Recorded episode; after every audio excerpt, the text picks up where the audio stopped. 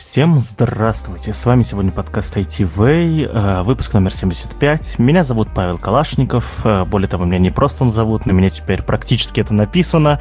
Э, и сегодня у нас на дворе 10 июля, суббота, и на улице в Ульяновске идет дождь черт возьми. Наташа, скажи, пожалуйста, я, насколько знаю, ты тоже находишься в Ульяновске. Что ты думаешь про дождь?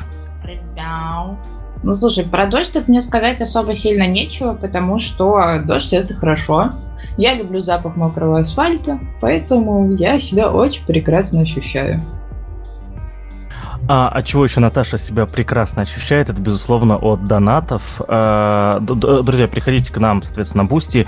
Я туда не заходил, кстати, пару недель, надо будет зайти, посмотреть, у нас там до сих пор 4 подписчика, или уже кто-то отписывается, мы так часто об этом напоминаем. Вот. А, подписаны на нас там. Донаты нам нужны, чтобы делать этот подкаст, потому что мы делаем его с помощью сервера.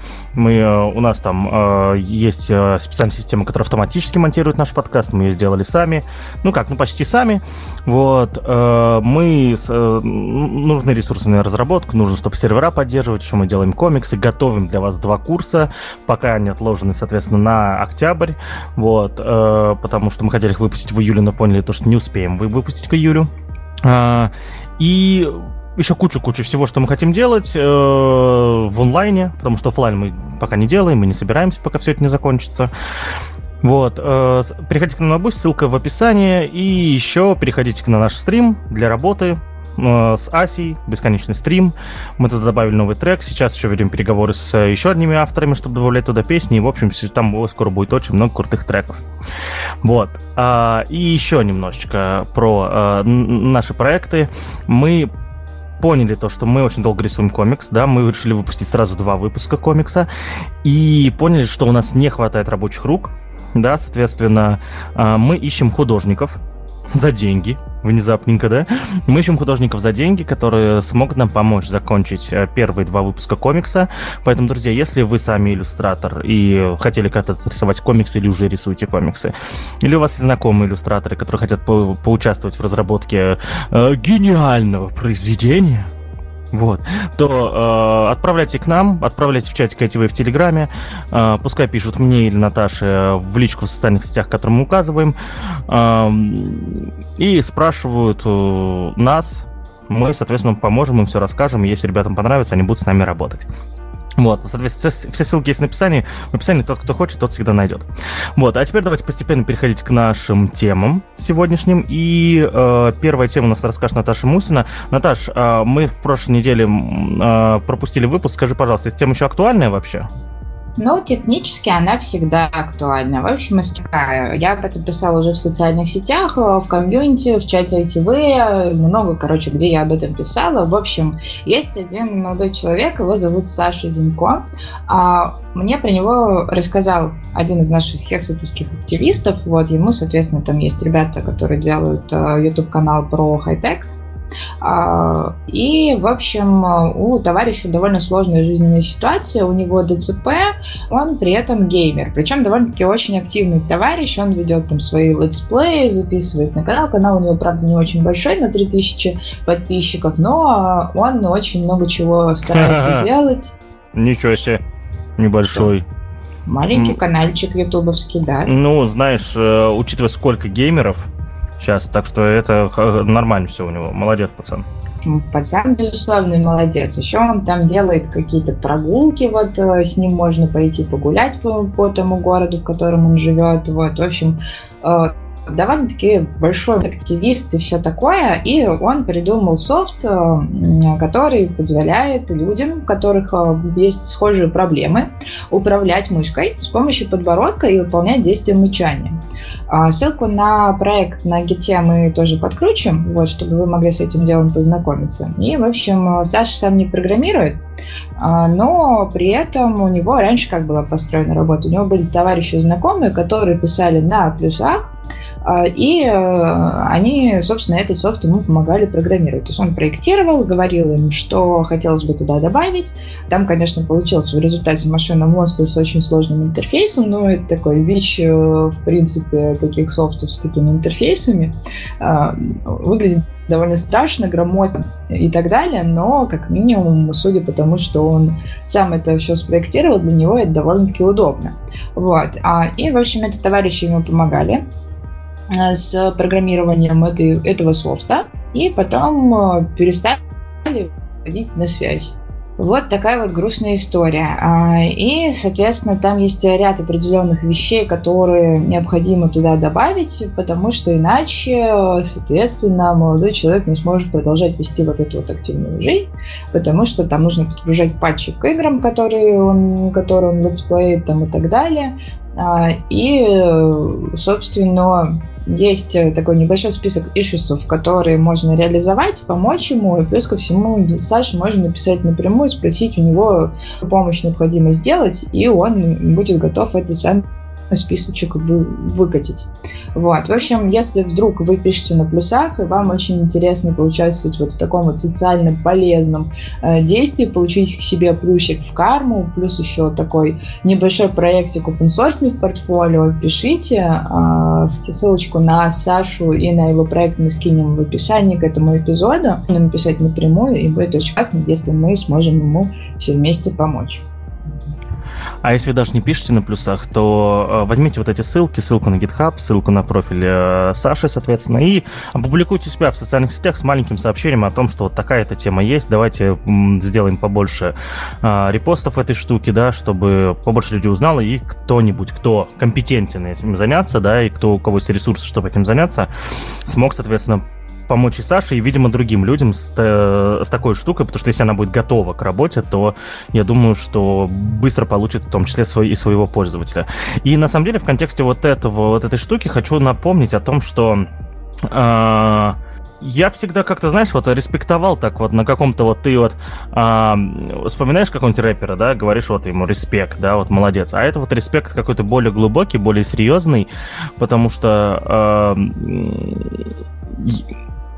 мне как-то повезло, да, вот мне повезло, тебе повезло, Наташ, да, то, что у нас, э, это сейчас прямым текстом говорю, руки, ноги на месте, да, они функционируют, вот, и мы можем, и мы практически не ограничены, да, в своих действиях, чтобы достигать своих целей.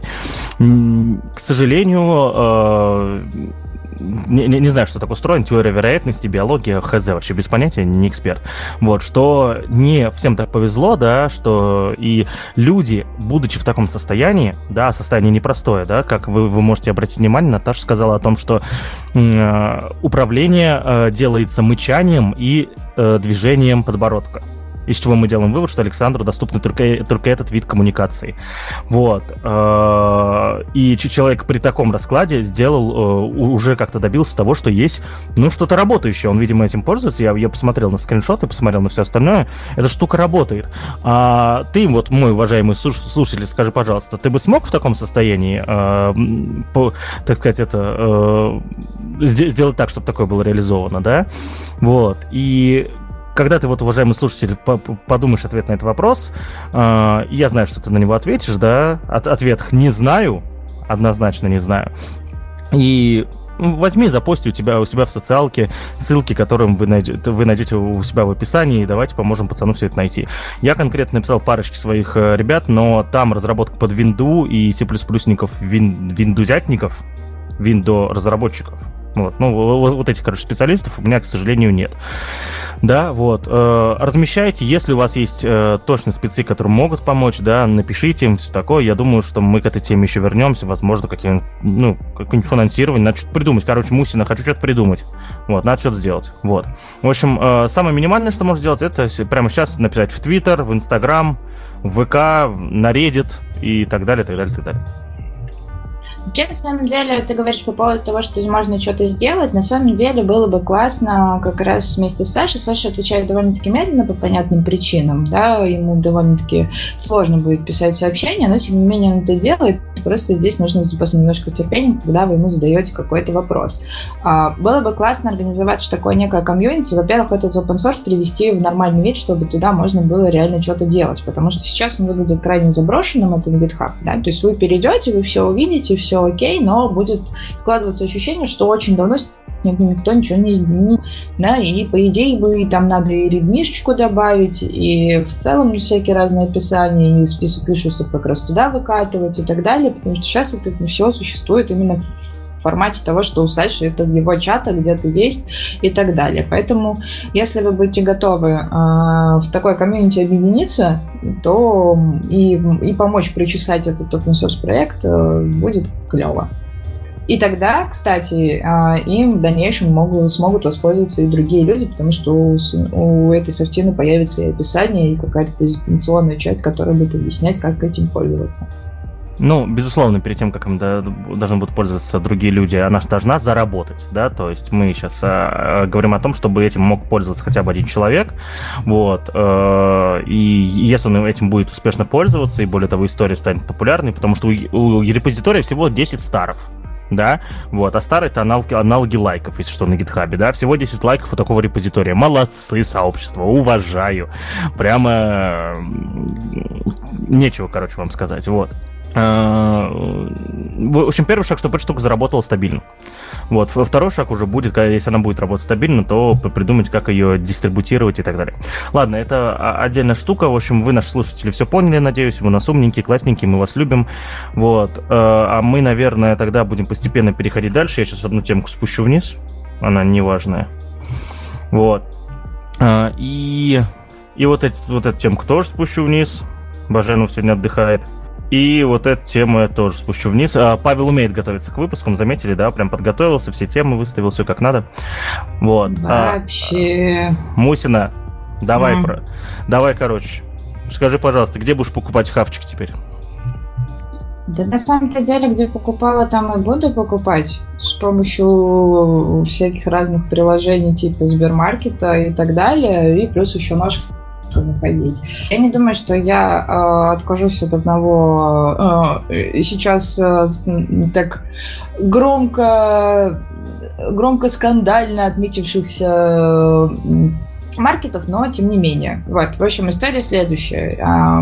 Вкусвилл изначально разместил очень крутую рекламу. Они собрали, они, в общем, сфотографировали одну клевую семью, а, там ЛГБТ-пары, пара, вот, и все у них классно и замечательно, и вот они такие лучезарные и клевые, вот, и, и э, статья всем очень понравилась, получила даже большое количество позитивного отклика, но, естественно, из-за того, что это не самое тривиальное в нашем российстве явление, а, Соответственно, вкусвил благополучно, поддавшись под натиском как раз тех, кто начал бунтовать и говорить, что фу, какой это ужас, какой это кошмар, что вы тут такое показываете, пропагандируете, больше не буду ходить в ваш супермаркет, а за эту рекламу извинился, удалили они этот пост, статью удалили с сайт, а в посте, соответственно, у них там появились изменения и так далее.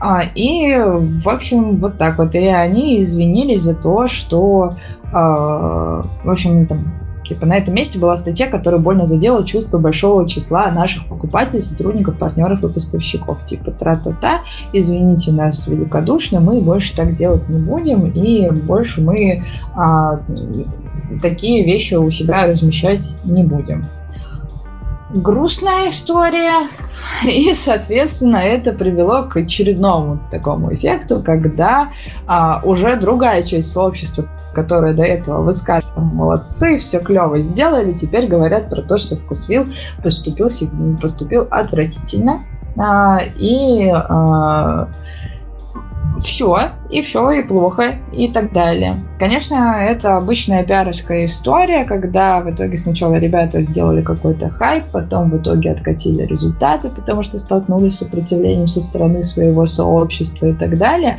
Но на самом деле, как правило, если смотреть с общей точки зрения на эту ситуацию и вспомнить там какие-то другие случаи, когда были подобные истории, когда был какой-то, когда компания публиковала какое-то сообщение, потом извинялась за то, что они опубликовали это сообщение, что там, затирала какие-то артефакты с этим связаны, а, и ничего не менялось в их жизни.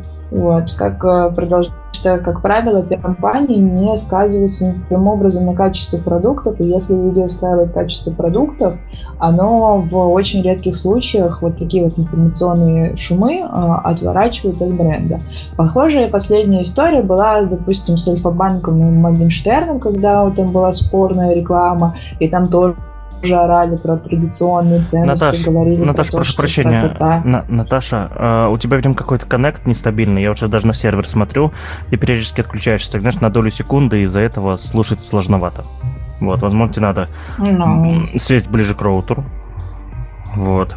Подвинуть роутер к себе. Ну, я с, с этим я ничего не сделаю.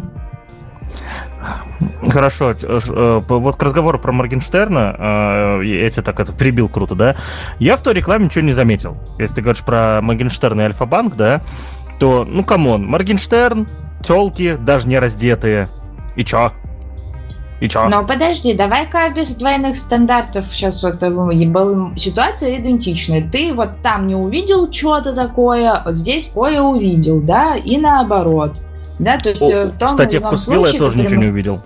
В статье «Вкус Вилла» я тоже ничего не увидел. Хорошая статья была. Я ее Статья прочитал. Ну вот ты ничего не увидел и так далее, да, и ты в итоге находишься в том или ином лагере, те, те, кто там поддерживает, те, кто не поддерживает и так далее. Вот, э, и люди, собственно, так устроены, они занимают какую-то определенную позицию, либо за, либо против. А, И э, вот так вот случается, что когда происходит какая-то штука, которая а, несет за собой имиджевый эффект, а, есть неминуемо вот такие вот последствия. Люди начинают делиться на а, те, кто был когда-то амбассадором и в итоге теперь отказывается от того, чтобы продолжать быть дальше адвокатом этого бренда. И те, кто говорят, молодцы, все клево сделали, здорово, что а, вы так сделали. Вот. Все. Там Как- единственное только, а, что, знаешь, на мой взгляд, а, плохо, это то, что а, они себе позволили сказать про то, что это типа Это не была про- ошибка. что да, это была ошибка, и это был непрофессионализм отдельных сотрудников. А, в чем мой come on в данном случае, да, такой разочарованный come on, это, из, это то, что всегда такие пиаровские... Come on. За come on, вот так это скорее, не вот это Ну, это, жалостливое. это восклицающий come on все-таки. А вот come on. Ну, это, это, это разочарованный come on.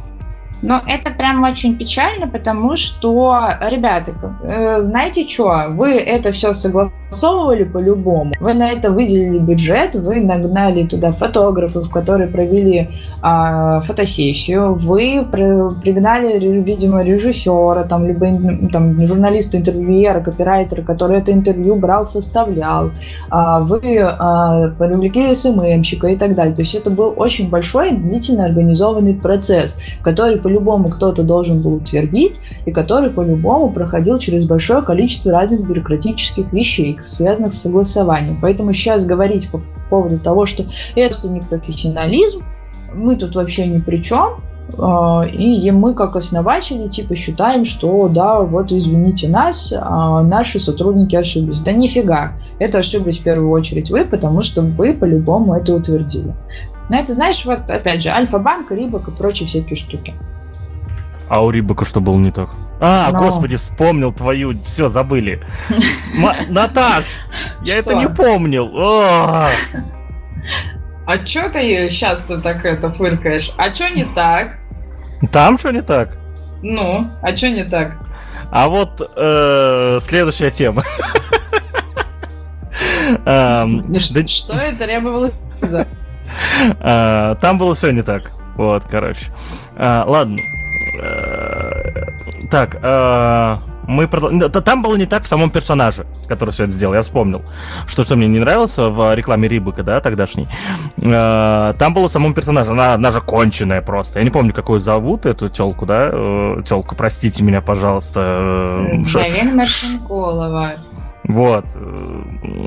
Это... Ну, это твое мнение по ее поводу. Ну, она кончена, она, кстати, просто он... кончена. Я ее читал вот в сети, а был на нее подписан. в курсе, что она у нас была экспертом в формате?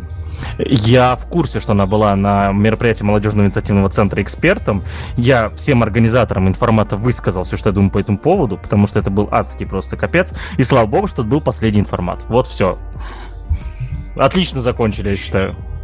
Вот. Но ты слишком категоричен. А вот а чем вот это сейчас, вот эта твоя категоричность отличается от э, позиции комментаторов, которые написали по постам о ЛГБТ-семье, фу, какой кошмар, зачем вы это рассказываете? Потому что а, высказывания а, Залины, Зарины, а, они, а, они а, мотивировали людей ограничивать чужие права. Я не помню, что там конкретно было, я не запоминаю, что говорят э, всякие вот, вот, вот, вот, э, всякие люди, да, вот, э, но я точно помню, что это была как раз э, попытка ограничить чьи- чьи-то права. Сев на лицо, господи. Калашников, ты отвратителен. Вот, ну типа это... Это было сейчас совершенно не diversity, сейчас от нас вот, все это, да, это было, что... Вот это была точно шутка, это, это была просто шутка тупая, но а, мысль остается прежней. Это было по, в другие высказывания, то, что написал в сети, статьи, которые она написала, да, вот когда вот на хайпе была, да, а, это все было там, я не помню в чем, но попытка ограничивать чьи-то права. Вот прям что-то жесткое, неприятное и бесконечно тупое. Вот. А, реклама Моргенштерна, ничьи права не ограничивала. Да? А реклама Вкусвилла ничьи права не ограничивала. Все. В этом и разница. Ну, не суть, короче. Все, все фигня, короче пчел, как бы, как всегда, одну категорию людей настроили, другую оттолкнули, потом еще раз опять э, ту аудиторию, которую строили на себя, то опять оттолкнули, а потом еще и сотрудников своих обвинили в том, что они такие плохие и нехорошие. Короче, не надо так делать, но э, это не сказывается на качестве продукта, и, как правило, такие ситуации забываются. Ты же про рыбок забыл? Забыл. Ну да, кстати. Ну, Если вот, вот, вот из-за тебя, не, вот друзья, напишите, пожалуйста, нам где-нибудь комментарий или а, там, где вы слушаете, или в чатик ITV в Телеграме, тоже ли вы забыли про, про Рибок? И скажите Наташе спасибо за то, что пришлось вам вспомнить об этом. Потому что вот, ну, это, это ужасно. Вот. А, я, кстати, вспомнил, а, я, я понял то, что а, нам с тобой надо меньше общаться, Наташа, потому что мы протусили на этой неделе 4 дня, и для людей, которые ведут подкаст в онлайне, это такая себе история, потому что мы с тобой вкусвил уже обсудили с ног до головы сами, и я что-то сейчас вспоминал, что хочу сказать, думаю, так это я уже говорил уже. А, я Наташа говорил, точно. И большую часть мы с тобой обсуждали, пока ехали в такси, с водителем, который слушал Любе. Вот. Это я сейчас вспомнил, да, было миленько.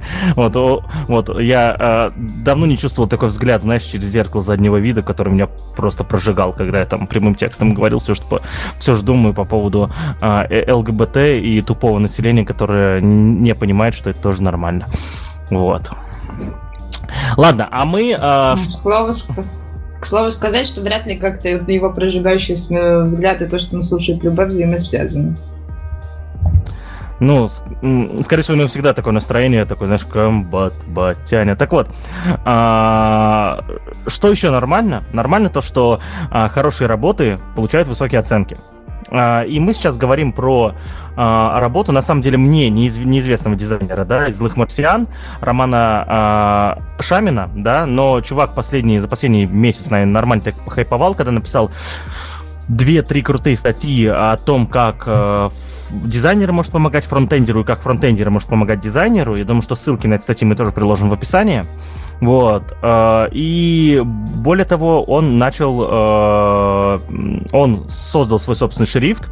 Кстати, он мне в Твиттере пообещал, да, что напишет статью о мотивации, зачем создавать новый шрифт. Нам надо почитать его последние статьи, вдруг там есть ответ на этот вопрос. А если нет, я ему это предъявлю, короче. Вот. А, или в подкаст позовем. Во, идеально. Вот зачем его создали. Все. Прекрасно. Вот. И, и, соответственно, Роман создал свой собственный шрифт, и он называется... Я забыл, как он называется. Наташ. Он называется Мартин Гротеск. А, да. Блин, написано же в твите прям, да? А, Отлично. Ну, Мартян, Мартян, Марсиан. Вроде Мершиан. Ну, скорее всего, какая-то отсылка к, типа, к марсианскому гротеску, что-нибудь такое. Не знаю, короче, непонятно, я всегда с неймингами не понимаю, как что происходит. Вот. А, и, и, соответственно, этот шрифт, очевидно, поддерживает кириллицу, что, для, что не всегда происходит для крутых шрифтов, да. И, в общем, этот шрифт попал э, в шорт-лист а, международного конкурса «Современная кириллица» да, вот, то есть э, это круто, то, что м, дизайнеры IT-компании разрабатывают шрифты, я подозреваю то, что э, в, в этих конкурсах участвуют в основном именно типографы-типографы такие, да, вот прям типичные типографы. Но не всегда, это вообще в целом э, в них участвуют ребята, которые интересуется тематикой. Это, знаешь, в принципе, мне кажется, из э, истории про то, что было бы интересно сделать то, чем ты будешь пользоваться, тем, что, чем будут пользоваться другие, и оно при этом будет хорошо выглядеть. Как правило, такие идентики всякие, ну, то есть то, что связано с разработкой шрифтов, э, собственно, как Лебедев и завещал, увидел, что везде какое-то дерьмо, и решил сделать наконец-то нормально. Потому что с кириллицей, конечно, всегда какая-то происходит непонятная и непонятная понятность. Шрифты все в основном разрабатываются для латиницы, потом адаптируются и делают это, как правило, не очень хорошо. Да, тем более а, разработчики, которые из э, других стран. А, и в этом плане как раз, по-моему, мы в прошлом по подкасте обсуждали а, про то, что кто там, Microsoft, по-моему, будет менять у нас основной шрифт, вот. И, э, и они уже даже его выбрали, там про это рассказывали, да, и там как раз было интервью с чуваком, который разработал предыдущий их основной флагманский шрифт, который ставился по умолчанию, про то, как он там с большим количеством разных консультантов советовался, как это должно выглядеть там и так далее и тому подобное. И там в том числе было про его мотивацию, почему он это делает. Довольно-таки интересно, поэтому можно вернуться к предыдущему эпизоду и это послушать. Ну а что касается а, самого конкурса, да, зрительское голосование открыто, оно там закончится 14 числа, можно перейти как раз на сайт современной кириллицы, посмотреть, какие ребята сделали шрифты, а, проголосовать за них, а, выбрать те, которые вам наиболее нравятся, а, вот такая вот история. А Ром мы категорически поздравляем с тем, что его шрифт в шорт-лист попал. А, да, кстати, голос голосование не очень такое активное. Там у, у лидера э, голосования, коим сейчас является э, Мэршин Гротеск, он только что им стал, я ему поставил 106 лайк. Вот. Всего 106, 106 лайков, у следующего преследователя 105. Вот. А, а, и при том у, у шрифтов, которые вышли за 100, их всего 4, остальные все очень сильно отстали стали. В общем, друзья, приходите, посмотрите еще другие шрифты, которые вам понравятся. Мне кажется, это то самое голосование, где ваш голос решает. Ну, конкурс же международный. А, а мы переходим дальше. И а, я, наверное, эту тему отложу чуть на подальше. Я хочу в конце сказать, почему все кожные мешки скоро сдохнут. Вот.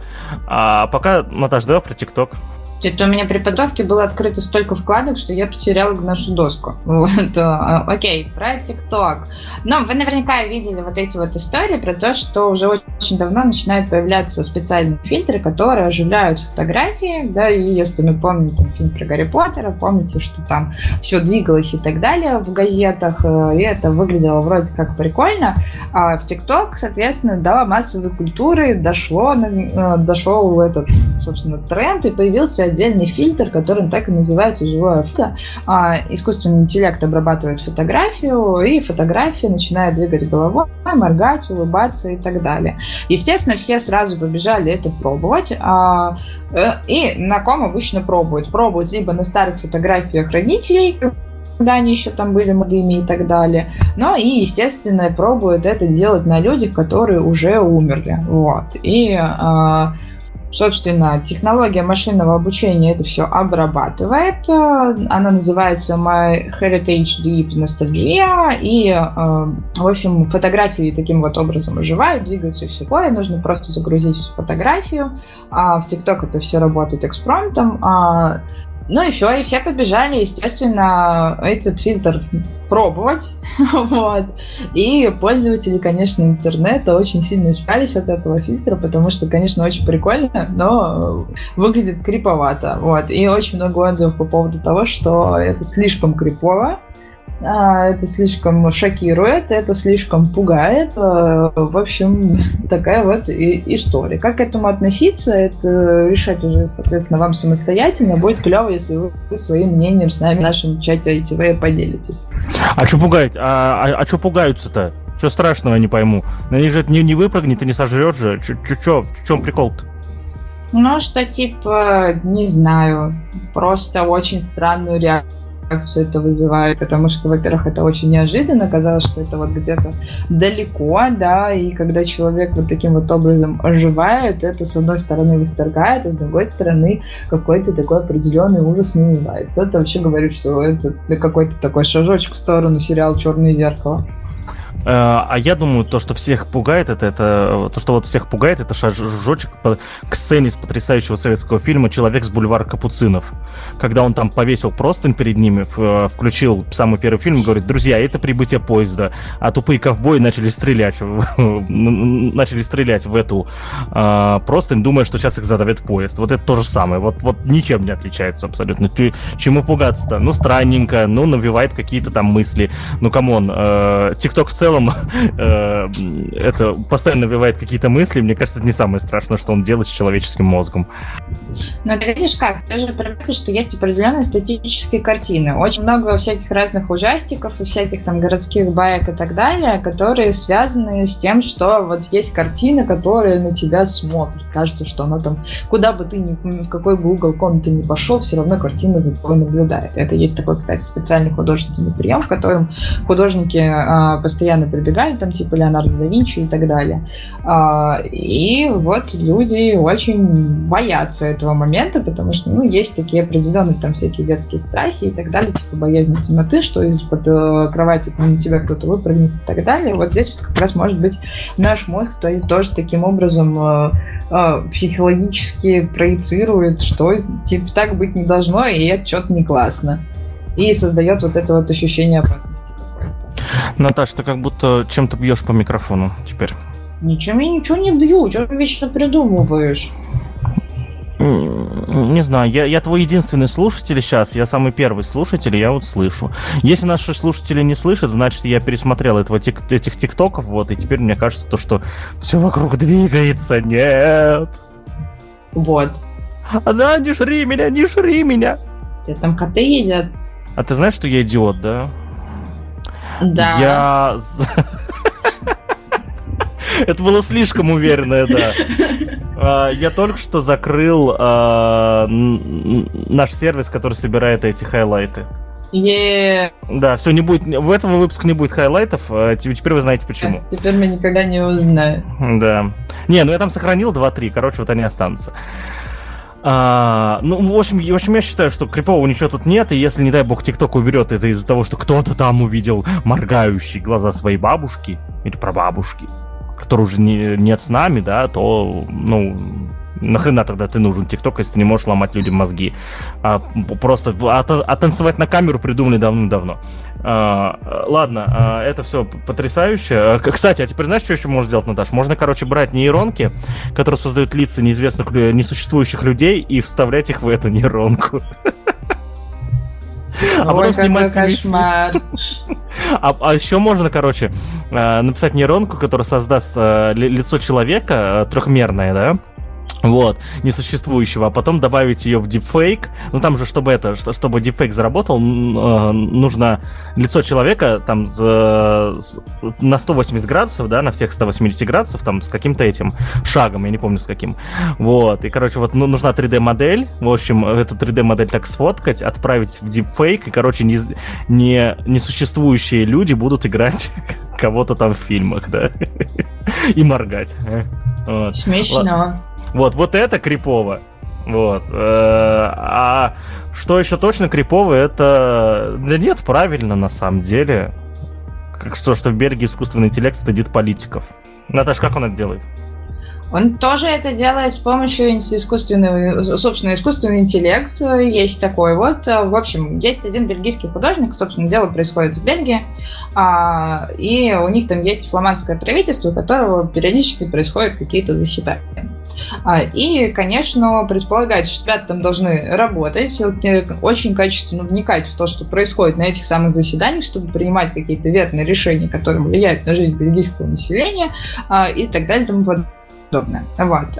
Но это ж как такой скучный иногда может быть процесс, когда кто-то там высказывается и так далее. Это может затягиваться на очень долгое время. И понятное дело, что депутаты иногда любят повтыкать в телефончик во время своего рабочего вот этого процесса. Все сказали, что это не есть гуд, и вообще не клево, и э, делать так нельзя, фу-фу-фу. А, и, а, в общем, такой есть э, художник, его зовут Дрис Депортер. Он э, изобрел э, искусственный интеллект, который отслеживает Короче, он смотрит на видео, находит телефоны в кадрах, распознает лица и таким образом идентифицирует тех самых политиков, которые вот в момент какого-то заседания втыкают как раз в телефон. Он его протестировал на видосах, которые выкладываются в YouTube. В YouTube на YouTube выкладывается заседание как раз фламандского правительства. Он это все протестировал, оказалось, что оно все прекрасно работает. Вот, и э, видео вот эти вот э, публикуются в аккаунтах проекта в Твиттере и в Инстаграме, и таким образом он э, публично шеймит вещи, которые залипают в телефончике. То есть пока что это не так, чтобы было распространено в плане того, что это прям целенаправленно внедрено а, в какую-то там систему внутри самого правительства. Это публичный шейм для населения, такой вот партизанский проект, который позволяет отслеживать и публично шеймить чуваков. Короче, а, я мы слышали много раз истории с вами о том, да, ну, э, некоторые были фантастические, некоторые более-менее реальные, о том, как, э, что будет делать э, э, искусственный интеллект, который управляет автомобилем, в случае, если он попал в ситуацию, где ему надо сбить э, одного из двух людей. Да, ну то есть, ну вот, вот, вот так вот получается, что он не сможет увернуться никак от этого столкновения, он либо собьет либо одного, либо второго. Вот, и то, что были истории, да, соответственно, и в популярной культуре, и статьи об этом писали, о том, что такому искусственному интеллекту нужно добавить это момент принятия решения, да, чтобы он э, мог э, по внешнему виду человека понимать, какого он возраста, возможно, понимать, болен он или нет, да, и принимать решение, кто менее важен. Знаете, если с машинами это, конечно, жестко, то вот вместо вот этих людей, которые в телефонах сидят, вот этот AI, который вот в, в этой тачке бы принимал решение, был бы полезнее. Вот я что думаю. Может, нахрен их всех? Я не понимаю твой монолог в данном случае. Ты сейчас против политиков или против чего? Я против политиков, которые сидят в телефонах и которым насрать, что они делают. И вот э, тот, тот самый искусственный интеллект, который я писал, который принимал бы решения, да, э, кто важнее, да, кто принесет больше пользы и на, на в чью пользу принимать решения, да, вот он бы был бы полезнее, чем вот эти вот вот бесполезные люди, старики эти, да. Ну, ты видишь как, все относительно. Вот здесь, э, вот в той статье, на ссылку на которую мы дадим, там как раз есть новости и описание вот этой вот штуки, а, есть очень хорошая мысль на самом-то деле. Во-первых, потому что под прицелом политики а, есть вариант того, что быстрее появится закон, который будет похожие штуки регулировать. Это первое. Второе, а, скорее всего, это было сделано не для того, чтобы учить, смотрите, какие чуваки бесполезные, и вот они постоянно в телефоне тыкаются, сидят и так далее. Вот. А то, что постоянный мониторинг у сотрудников, это не круто. Это возвращаясь вот к одному из наших эпизодов, где мы вообще целый выпуск вместе с Сережей Нагаевым обсуждали систему мониторинга с да, а здесь получается, что а вдруг э, чувак не залипал в телефоне на самом-то деле, а ему пришло что-то капец какое срочное, там, что там, кто, ну, там, у ребенка что-то случилось, либо еще что-нибудь такое, да, когда ну, там кто-то болеет, и поэтому там приходит какое-нибудь уведомление об этом. Да, как вариантов, нам, как нам вчера, произойти, э, действительно очень много. как нам вчера рассказывал один с, а, сотрудник одного банка, как они нанимали, короче, этих программистов, и один э, очень классно обосрался, пока наврал, да, он, то есть он был, он был на собеседовании на видео и говорит, ой, мне звонят, извините, пожалуйста, у него мама болеет, вот она звонит. Вот. И ответил, не замьютился, а он, оказывается, другому рекрутеру отвечал. Ну да. Естественно, этот банк ему отказал, потому что он тупой просто. Если он сейчас так врет, то что он будет делать, когда на работу устроится? Вот, да, я... И мьютом не умеет пользоваться. Ну, и мьютом не умеет. Ну, просто, просто, да. Вот. Э, в общем, э, ну, вот пока... И ты понимаешь, что, что вот все вот эти вот, вот, вот те, которые хотят сидеть в телефонах, потом скажут, что у них у всех мамы кошки болеют, да? Вот. И тут, тут надо находить что-то более конкретное, что-то по решению проблемы такой с этими телефончиками. Вот. Потому что в школе можно просто стукнуть по столу и все уберут. Вот. А с, с этими вот политиками, они же думают, что кому-то нужны будут э, чуть попозже. Я, я, понимаешь, я просто технократ и хочу технократическую революцию. Вот. Э, и считаю, что вот эти вот кожаные мешки должны исчезнуть просто. Вот. И отсюда, вот. Ты подводку такую сделал к новости или что? Это, ну погоди у нас еще есть новости до, до, до той, так что О, я пока это... Интрига какая, какая да. интрига, почему люди должны умереть. Короче, есть мнение, что из-за того, что это именно художник, возможно, это был такой момент не социального какого-то проявления, а акционизм, поэтому который, который привлекает к внимание к проблеме того, что быть постоянно под мониторингом э, это не клево. Вот, да, потому что там же как? тебя постоянно снимают, сразу это идентифицируется, сразу все узнают, что это ты, и это все публикуется вот в специальные э, аккаунт в социальных сетях на публичное обозрение, обозрение, чтобы тебя потом шеймили. Типа, и это не есть клево. Вот. Мне кажется, что здесь даже, возможно, нет такой социалки, типа, показать, какие депутаты бесполезные, сколько показать, что просто мониторинг это не классно. А, то есть у нас опять проблемы. У нас сегодня выпуск про двойные стандарты, да? У нас, э, да. то есть, а, мы шеймили весь выпуск а, людей, которые хотят следить за программистами, а следить за политиками можно, да? Интересно, интересная мысль, хорошая. Вот, учитывая, что там как бы работодатели хотят следить за программистами. Друзья, ссылка на этот выпуск будет в описании. Очень прикольный выпуск получился про слежку за сотрудниками в IT-компаниях. Вот. А технически мы работодатели политиков, да? То есть логически, простите, не технически. Вот, логически мы работодатели политиков, да, те, кто платят налоги, и типа мы хотим следить за ними, да? Угу. Занятно, занятно, занятно. Где же та грань? Потому что меня сейчас ничего не... Вот я никак... Знаешь, я после того, как понял, что это двойной стандарт, ну, ни капли не передумал. Мне все еще нравится момент того, что за политиками нужно следить. Я пытаюсь найти, где эта грань. Когда вот, типа, а белый становится черным. Занятно, занятно, занятно, прикольно. Ну, вот тебе такая штучка на подумать. И не только мне нашим слушателям тоже. Тем самым э, двум слушателям, соответственно, маме Лизе Сарычевой, моей жене и кому-нибудь еще. Э, подожди, мы же теперь выяснили, что нас гораздо больше людей слушают. Во-первых, э, очень приятно, что начинают появляться какие-то твиты про то, что вы слушаете наш подкаст и что-то клевое там узнаете, либо говорите про то, как клево он там был сделан и так далее. Люди на улицах начали узнавать. Люди на улицах, Объективно, да, правда, правда. Да, вот буквально вчера мы с Пашей встретили человека, который слушает наш подкаст. Очень порадовались этому. Вот. А, поэтому приятно, когда вы нас отмечаете, это очень здорово. Вот. В общем, да. А, а, и не забудьте отмечать политиков на тех фотках, на которых они сидят в телефонах. Вот. А, что еще нужно отмечать? Это... Я не знаю, Наташа, как перейти к следующей новости. Ты просто мастер придумывать подводки, конечно. На самом деле, на сегодня такой выпуск, вот Паш сказал, что есть какие-то размышления про двойные стандарты и так далее. У меня, на самом деле, в принципе, как будто бы такая аналитическая неделя была, потому что вот как раз я читала новости, которые с этим связаны, и они были на подумать. Да, и вот статья, которую тоже мы сейчас будем обсуждать, она из разряда «надумать». Если говорить более детально, а, заголовок звучит следующим образом. Накопленные человечеством знания исчезают исчезает из забитых ссылок.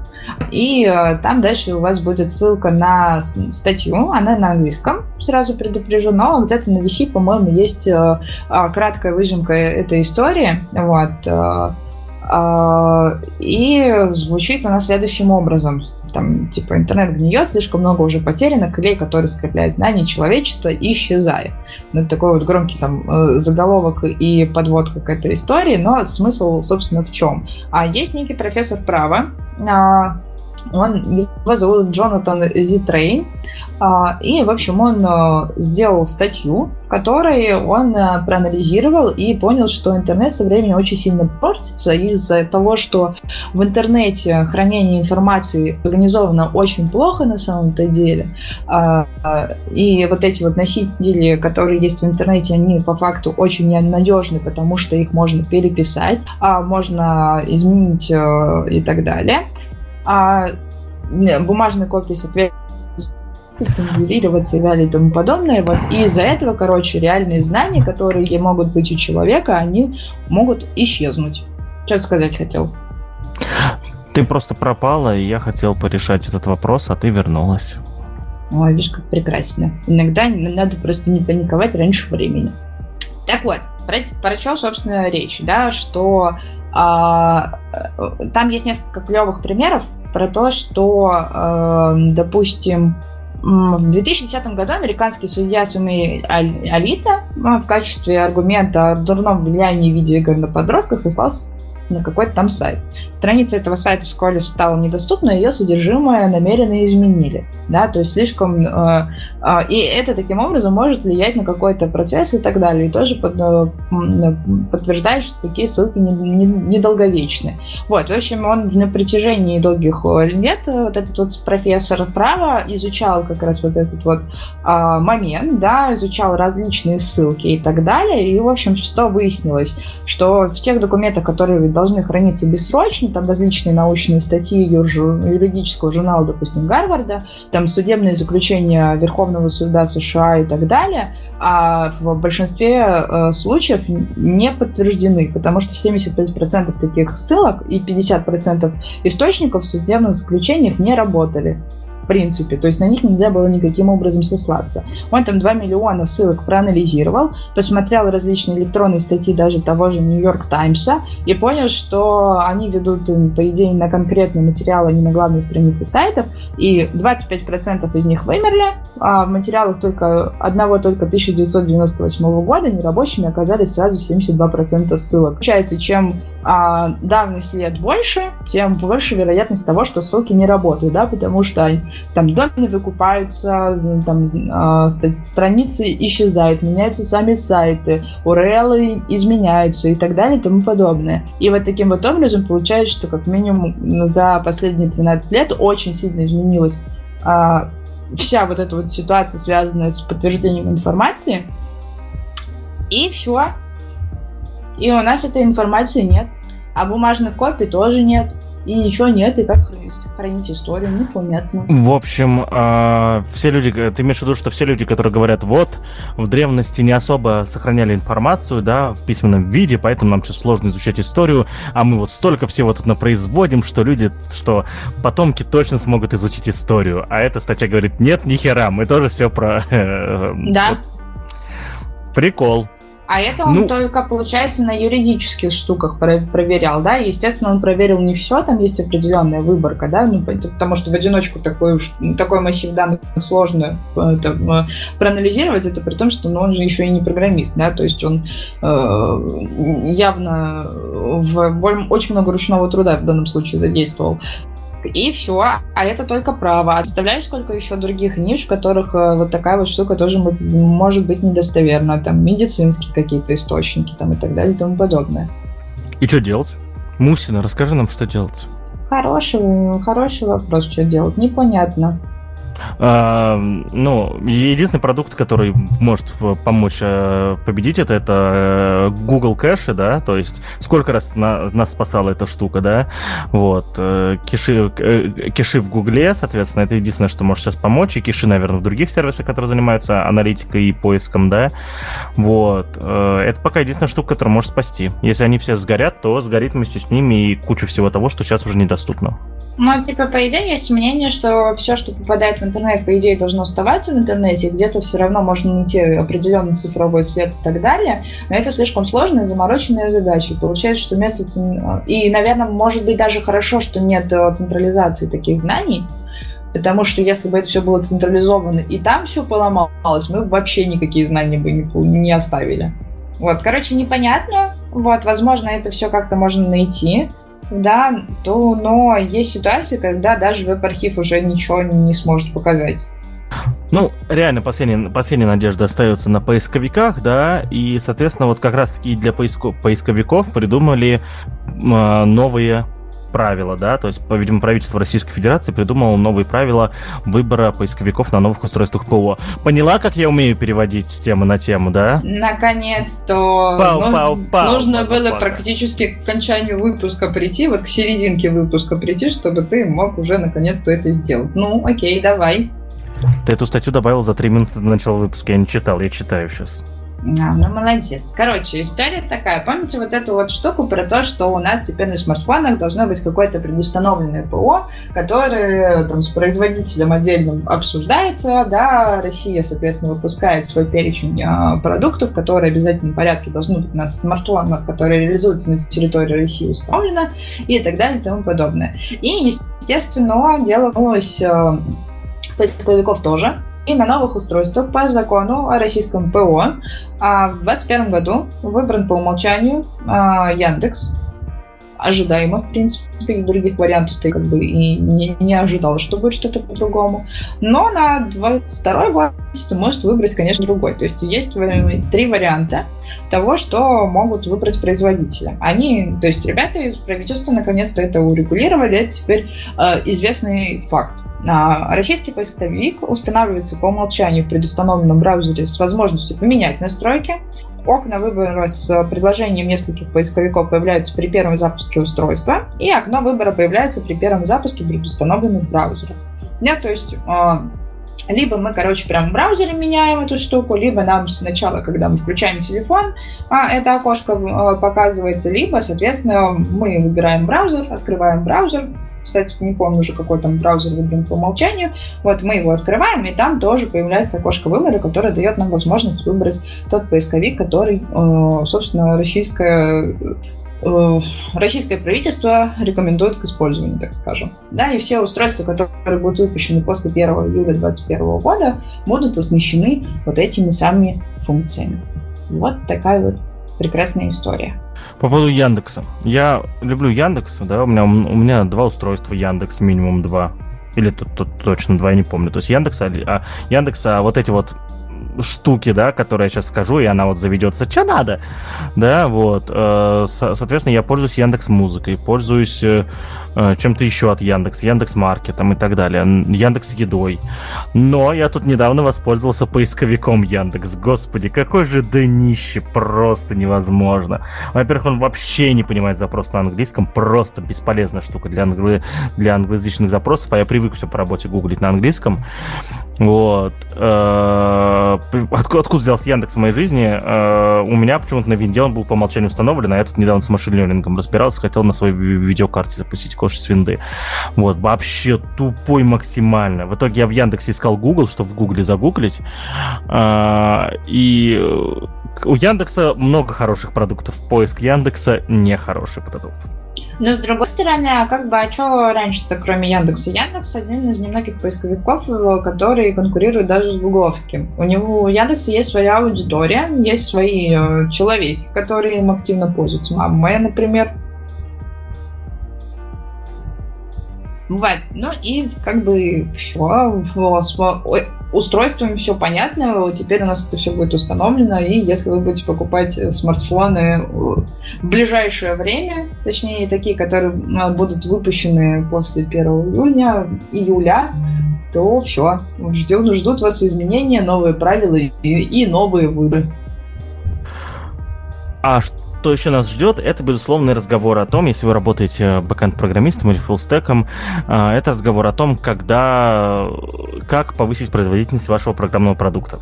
Мы совсем недавно в чатике ITV завели большой холивар про то, а, в каких случаях железо должно помогать в ускорении да, работы программных продуктов, а, а когда должно в этом помогать, соответственно, улучшение алгоритмов. Да.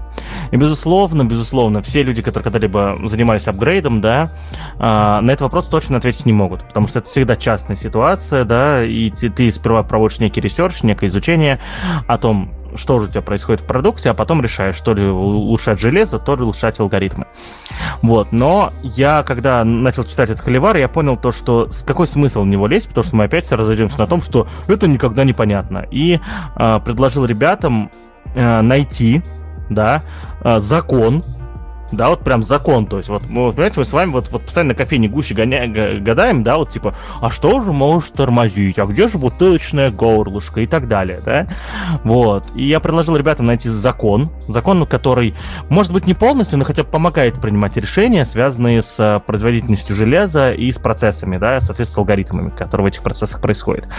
И э, один из э, читателей чатика ITV, да, вот, э, скинул ссылку на Википедию, да, где описан закон Амдала. Вот. Э, я не буду сейчас его перечитывать, да, потому что он э, простой, но как раз это математический закон, с помощью которого можно понять, помогают ли параллельные вычисления вот при, при, при такой-то... Я не помню, от чего он зависит, а, в зависимости от э, доли последовательных вычислений, да, то есть, то есть, э, ну, грубо говоря, стоит ли параллелить или лучше увеличить железо, да, вот стоит ли параллелить вычисления или надо усилить железо, чтобы все работало. В общем, это математический закон, и если вы изучите поподробнее, то, возможно, у вас будет какая-то уже математическая база а, того, как принимать решения от, э, о том у, по ускорению работы вашего сервиса. В общем, это такая краткая ремарочка. Зайдите на Википедию, прочитайте в целом про закон Амдала. Я пока еще его не, подробно не прочитал. Я вот эту статейку на Википедии прочитал. Я хочу поподробнее еще где-то там найти какие-нибудь статьи покруче и посмотреть, насколько этот закон применяется, да. В общем, тема крутая, наконец-то есть какая-то математическая база, но если вы знаете свою математическую базу, да, то есть у вас есть еще какие-то математические методы, чтобы принимать решения такие, то переходите в чатик ITV, пишите, там опять начнет, этот холивар начнется заново, поверьте, тут долго поджигать не надо, всполыхнет само, вот. Э, и приходите, и мы дальше будем обсуждать, потому что тема крутая, и меня, если честно, достала, когда каждая новая проблема с производительностью, ты должен сидеть и думать, мне, пожалуйста, дайте алгоритм решения.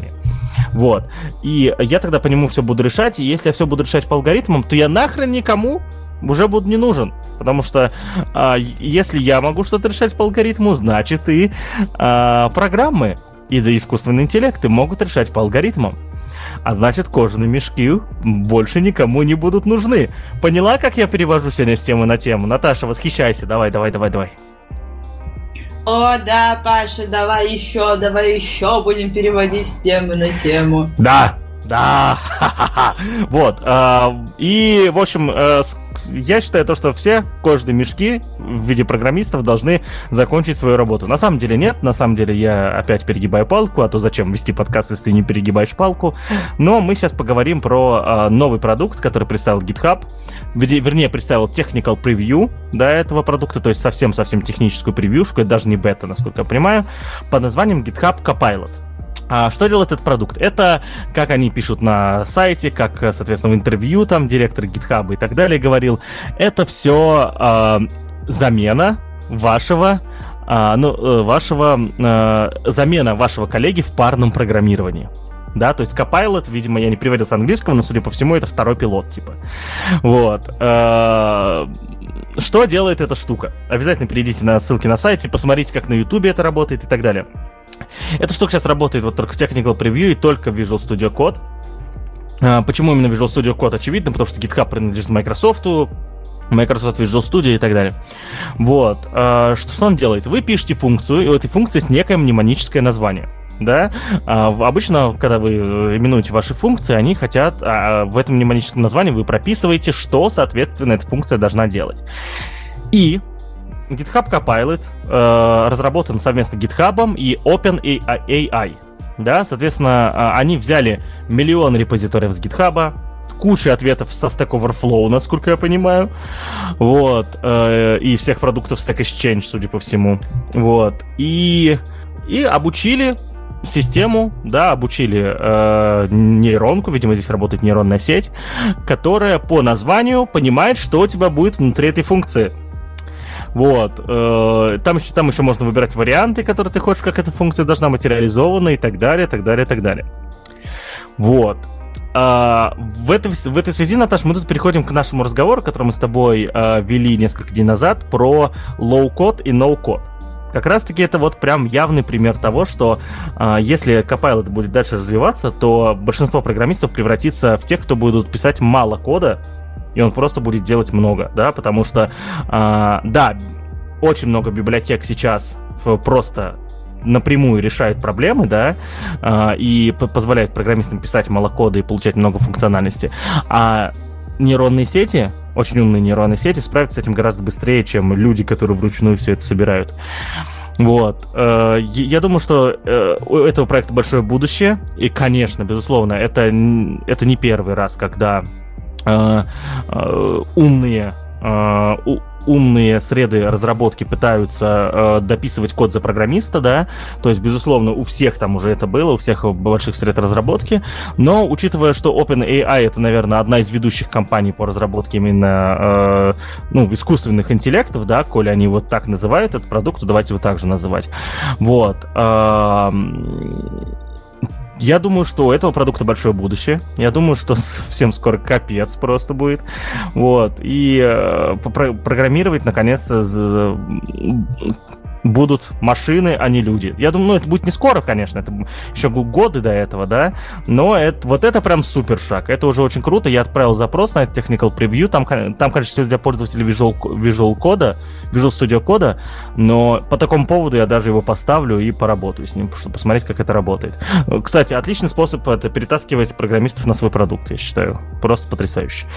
Вот. А, и вспоминается мой спич, вот. Э, года полтора, наверное, в самом начале подкаста я говорил о том, когда мы э, выясняли, какие э, профессии будут ликвидированы раньше всего искусственным интеллектом, да, я тогда выразил мысль о том, что для разработки, ну, в принципе, для любой разработки в машинном обучении нужно глубоко погружаться в предметную область.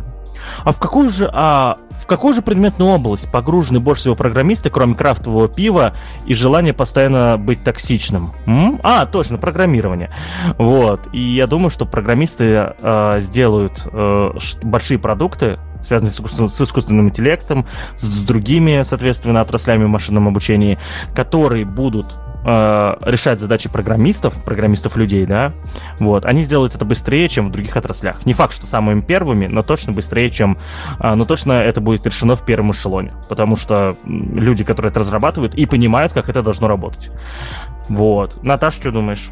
Я тут наткнулась на Хабре на статейку э, сборную э, про то, как работает э, помощник вот. И здесь есть э, очень много всякого разного интересного, которое связано с тем, что есть уже жалобы на то, как он работает, а, и что он вместо нескольких строчек кода начинает э, генерировать просто огромную простыню, э, собственно, кода, причем делает это, судя по всему, по базам данных, которые он берет из кода с открытой лицензией. Потому что там, допустим, был э, случай, что он выдал посуточную функцию генерации обратного квадратного корня, которую он взял из игры Quake Вот.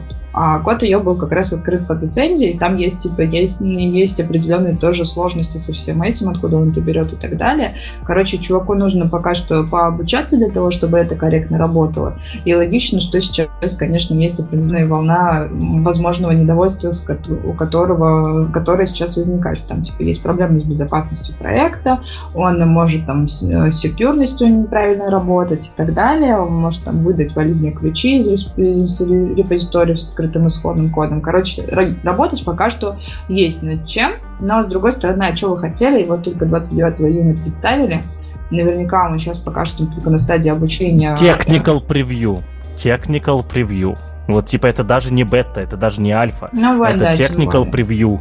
Это она вот, это, а, понимаете, это, как бы сказать, это, зачем они сделали, зачем они вообще выпустили это э, technical preview? За, за тем, что а, они сами не знают, то есть разработчики этой штуки, а как программисты будут ей пользоваться. И это, блин, нормально, да, то есть работа программиста, на самом деле, в, в среднем по больнице это сложное, да, это огромный набор э, вариантов решения одной задачи, да, это бесконечно растущая энтропия проблем и прочее, прочее, прочее.